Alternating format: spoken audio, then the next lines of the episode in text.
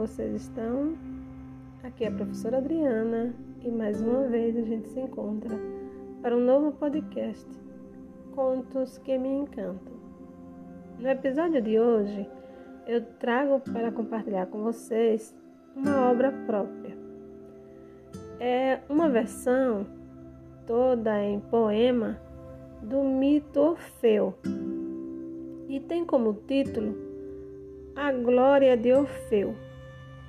Ele está baseado nas leituras feitas né, através dos links da internet e como são várias as versões disponíveis lá na plataforma, é, o, o conto narrado em poema que por mim é um pouco mais extenso. Espero que vocês gostem. Se gostarem, compartilhem, que estará me ajudando a divulgar a literatura e a fomentar a prática da leitura e o exercício de reflexão sobre elas, né? E vamos ao nosso texto. A glória de Orfeu. Quando nosso espírito está abatido ou triste e nada ao nosso redor parece nos fazer bem, uma das melhores coisas que para mim existe é ouvir música e às vezes cantá-las também. Engana-se aquele que ingenuamente pensa que a música é entretenimento usado apenas em festa. A história da música a esse equívoco dispensa, ao passo que esclarece outro pensamento besta. E para provar o que aqui sobre ela eu vos falo, Vou contar-lhe agora uma belíssima história, que da música traz seu fiel enredo de embalo e somente por ela jamais perderá sua glória. É a história do glorioso músico grego Orfeu, filho da ninfa Calíope e o grande deus Apolo. Este último, de presente, a lira mágica lhe deu, e nela Orfeu aprendeu a tocar o mais belo solo.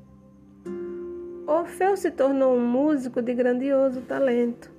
Com sua melodia encantava os homens e as feras. Mas quis o destino impor-lhe grande sofrimento, e a sua triste história de amor atravessou as eras. Pela bela Eurídice, o jovem músico se encantou. E, pelo poderoso Himeneu, o deus do matrimônio, a união dos dois esposos logo se fez e este os abençoou. Mas o daimon cruel interviu, o vulgo demônio. Por sua beleza, Eurídice atraiu o perverso Aristeu, e tentando fugir do assédio lascivo e da vil atenção, a jovem esposa procurou esconder-se dele e correu, mas haveria de encontrar a morte nessa perseguição. Correndo para escapar daquele asqueroso destino, Eurídice esbarrou na serpente e por ela foi ofendida. E ao ver que foi o causador do mais infeliz desatino, o covarde Aristeu fugiu ao ver a jovem ali sem vida. Quando o jovem Orfeu soube do fato ocorrido, entrou em desespero e foi incapaz de entender porque sua bela esposa tão cedo havia morrido e fez de tudo para aquela morte tentar reverter. Foi ter com os vivos e também com os imortais, mas ninguém poderia ou saberia naquilo ajudar. Decidiu ir ao submundo e atravessar os umbrais, e diante do deus Hades, por sua amada, implorar. Esse feito era impossível a qualquer um mortal mas o corajoso Orfeu já estava pronto e decidido. Seguiu viagem tocando sua lira num belo ritmal, espalhando a doce e triste melodia do seu coração ferido. Sua triste música convence Caronte, o barqueiro, a levá-lo pelo rio Estige até em frente ao portal, onde encontra o cão Cérbero, o atento porteiro, que também entorpece com o belo som musical. A doce lira acalma as almas dos atormentados, e assim Orfeu vai adentrando no, no mundo sombrio E diante de um Hades, surpreso e já contrariado, o destemido jovem apela, mas o Deus é cruel e frio. Mas sua bela música, o Deus dos mortos, também internece. E da sua esposa Perséfone também rouba a simpatia. E junto ao marido, pelo belo flautista, a deusa intercede. E este, comovido, perdoa o jovem pela sua ousadia. Permite que o amante resgate a sua bela consorte, mas para isso impõe ao mesmo um, uma difícil condição. Para resgatar sua amada esposa do reino da morte, ele teria que humilhar-se, mostrando-lhe submissão. Devia obedecê-lo e nele demonstrar total confiança. E nem por um instante a bela jovem Eurídice olhar, até que a mesma conquistasse da vida a pujança, e que nem mesmo um Deus conseguisse a tomar. Ambos teriam que atravessar o túnel obscuro do mundo dos mortos até o universo dos vivos, sem se fitarem até vencerem o agourento escuro rever finalmente o brilho do sol, tão convidativo. Mas na sua aflição de rever aquela bela face e contemplar seu grande amor de volta à vida, fez Orfeu desobedecer e curioso voltar-se para vê-la quando já estavam chegando à saída. De repente, Orfeu viu Eurídice se desvanecendo, restando só o seu espectro ficando transparente. O jovem prostrado em lágrimas vai se desfazendo, e ali ficou dias sem comer, nem olhar para a frente. As Mênades, vendo a grande dor do belo Orfeu, quiseram ouvir o jovem servir e também consolar.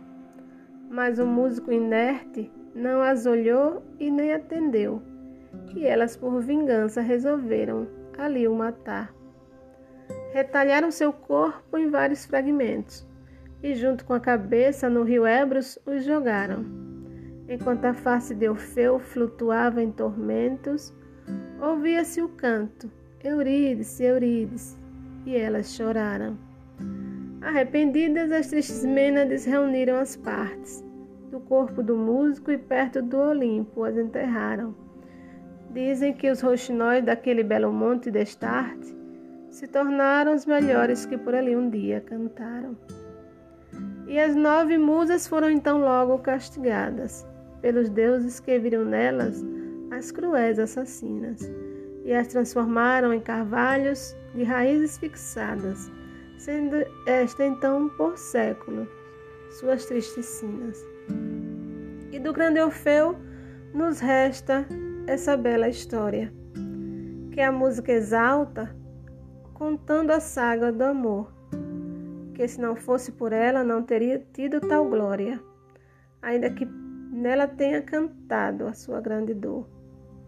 Agora que todos já conhecem o maravilhoso mito, irão concordar com o que antes eu estava dizendo, que a música faz bem à alma humana, e eu acredito em todos os momentos, se esteja feliz ou até mesmo sofrendo. E é isso, pessoal, o nosso conto meio poético, meio reflexivo se encerra por aqui. E eu espero que vocês tenham gostado. Se gostaram, compartilhem. E, como eu já disse anteriormente, estará me ajudando a divulgar este projeto literário, cujo intuito é apenas fomentar o gosto pela leitura e a valorização da literatura brasileira e universal. Tchau, até o próximo episódio do nosso podcast contos que me encantam, se Deus quiser.